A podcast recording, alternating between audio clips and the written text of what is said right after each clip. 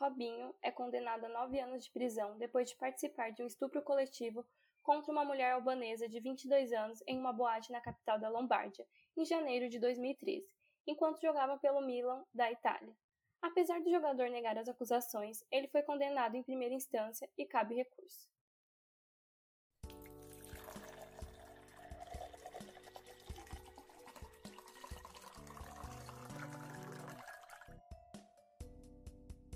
Olá, meu nome é Lilian Dias e está começando mais um episódio do podcast Um Café e uma Crítica. E hoje eu vou falar sobre o Robinho, aquele que já deu muito orgulho para a torcida Santista e para mim, mas hoje não significa nada. A chegada do Robinho ao elenco do Santos só nos confirma o que a gente já sabe faz tempo: que a vida de uma mulher jamais terá relevância alguma quando se trata de um ídolo em campo. Que o futebol é machista, misógino, nós sabemos é, isso ele faz há muito tempo, né? Só que a gente precisa entender que o futebol tem uma relevância cultural no nosso país e as pessoas não vão deixar de assistir. Então, se algo é muito populista na nossa sociedade, não tem como separar dos problemas. É impossível separar futebol e política, futebol de pautas sociais e muito menos ser coniventes com crimes. E quando se trata de estupro, eu pensei que não teria nem discussão. Mas aí eu voltei para a realidade em dois segundos para lembrar do meu desgaste emocional há uns anos já. Eu sempre digo para as pessoas, né, gosto de contar que antes eu aprender a falar, eu já sabia cantar o hino do Santos, porque o meu pai é bem santista, né? Ele é aquele tipo santista doente. Então, desde pitica, ele me ensinou, ele me ensinou, ensinou as minhas irmãs a amar o Santos e os campeonatos era tipo um evento aqui em casa, principalmente na minha infância, né? A gente podia estar tá brigado, mas assistir os jogos juntos. Sempre foi uma lembrança muito gostosa. Então, quando o Santos assinou o contrato com o Robinho, foi bem triste para mim, porque apesar de saber e entender as problemáticas do futebol, a gente não quer enxergar que o nosso time tomaria esse tipo de atitude escrota. Porque contratar um jogador condenado a estupro é um desrespeito tão grande a todas as mulheres, não só a Santista. A gente vive em um país que estupra mais de 180 mulheres por dia. E celebrar essa contratação com uma série de posts onde ele é colocado como ídolo, postando fotos dele com os filhos, os momentos marcantes dele no Santos, é uma estratégia para apagar esse passado e infelizmente funciona. Não é o primeiro caso de estupro que o nome dele é associado e, e outros escândalos também que não vêm ao caso, mas a cultura do estupro é bem forte na nossa sociedade a cultura do estupro é todo o contexto de violação das mulheres. E isso é reforçado quando a gente vê os caras passando pano na lata. A mídia noticiando como se fosse lindo, poucos jornalistas se colocando contra. Até viralizou um vídeo do PC Vasconcelos no Twitter falando que que isso não era um motivo de orgulho, que a torcida deveria sentir vergonha, que estupro é um acontecimento que marca a vida da vítima e também de seus familiares, e que todo mundo envolvido com futebol deveria entender isso. Porque hoje foi o Santos que contratou um estuprador, mas amanhã pode ser teu time, sabe?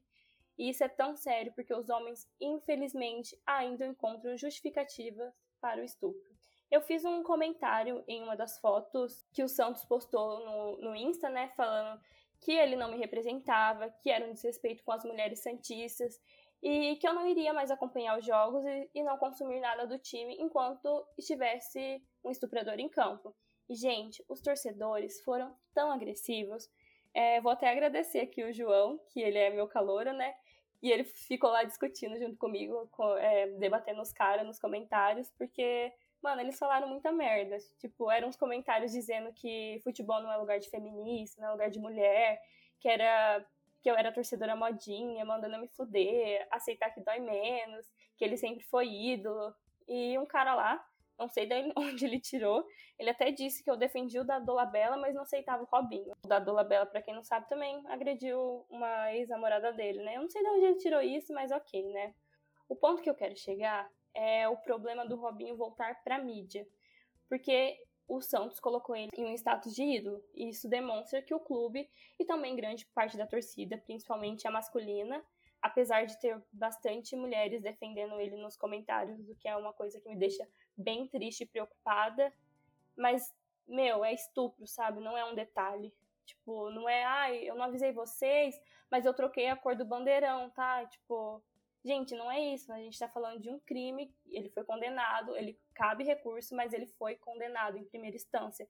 E ele não voltou para a Itália exatamente por isso. Ele não se justificou, né? A advogada dele até fez uns comentários dizendo que ela acreditava na inocência dele, que ela jamais iria defender um cara que é acusado de estupro porque ela tem uma filha.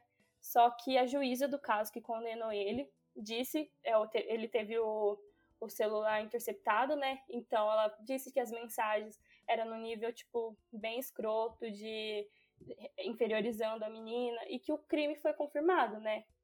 E eu não tô fazendo esse podcast, e também as outras pessoas que fizeram post em relação a esse assunto nas redes sociais, para, tipo, ah, lacrar, né?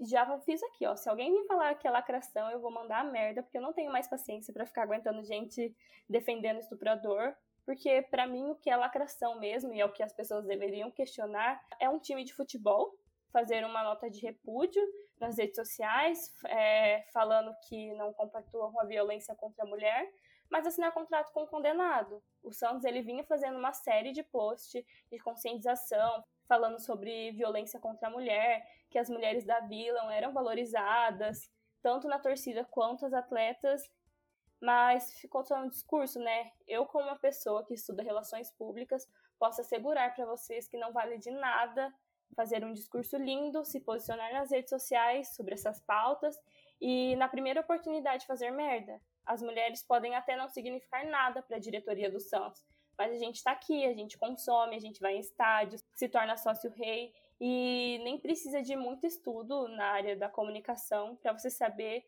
que isso agrega valor para o teu time. A torcida organizada feminina do Santos, elas não apoiam, né, claro, a volta do Robinho. A bancada das sereias divulgaram uma nota de repúdio e eu achei bem legal isso, porque elas colocaram, né, que não tinha como defender um estuprador, que elas poderiam questionar sim, porque elas também eram associadas ao time, elas iam ao estádio, elas estavam presentes, porque os caras estavam falando exatamente isso, né? Ai, quem é você? Mulher não tem que dar opinião. Futebol é machista, mas a gente tem que parar com isso. Se ela é tão torcedora quanto você, ou até mais. É, as, as torcedoras de outros times, foi uma coisa bem legal, né? Como a do Corinthians, elas também se uniram com as com as torcedoras do Santos, né? E se mobilizaram nas redes sociais. As Todas Poderosas fez um comentário que cabe perfeitamente no momento, que foi uma mulher estuprada a cada 11 minutos no Brasil. Enquanto você lê essa reportagem, uma mulher está sendo estuprada.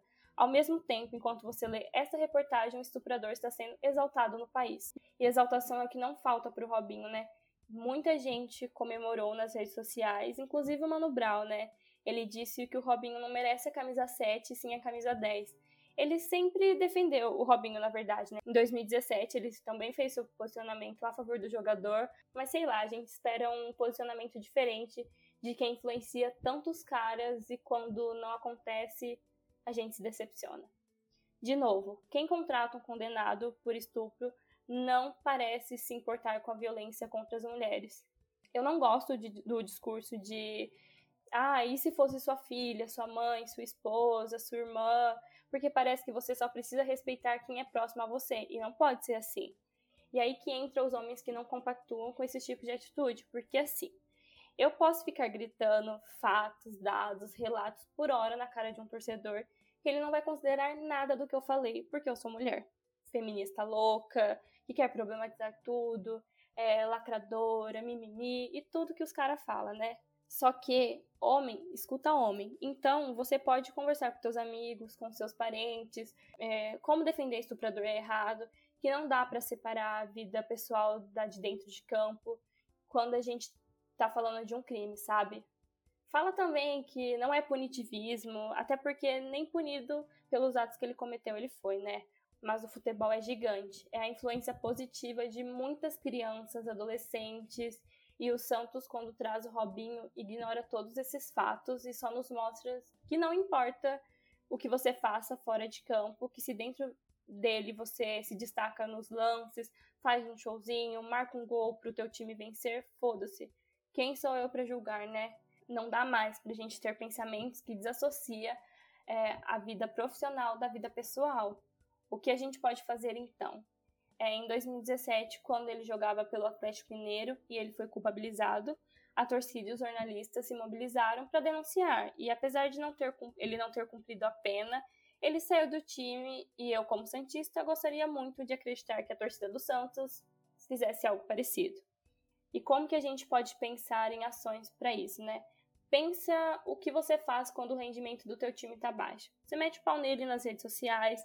Então você faz isso, sabe? Tipo, se mobiliza, faz campanha negativa, cancela o sócio rei, é, apesar de não estar podendo ir em estádio, se tivesse liberado, não vai ao estádio, não compra a camisa do teu time, principalmente a do jogador específico, coloca a faixa na frente da vila, cobra das marcas patrocinadoras, sobe tag no Twitter, sei lá, gente, se mobilizem.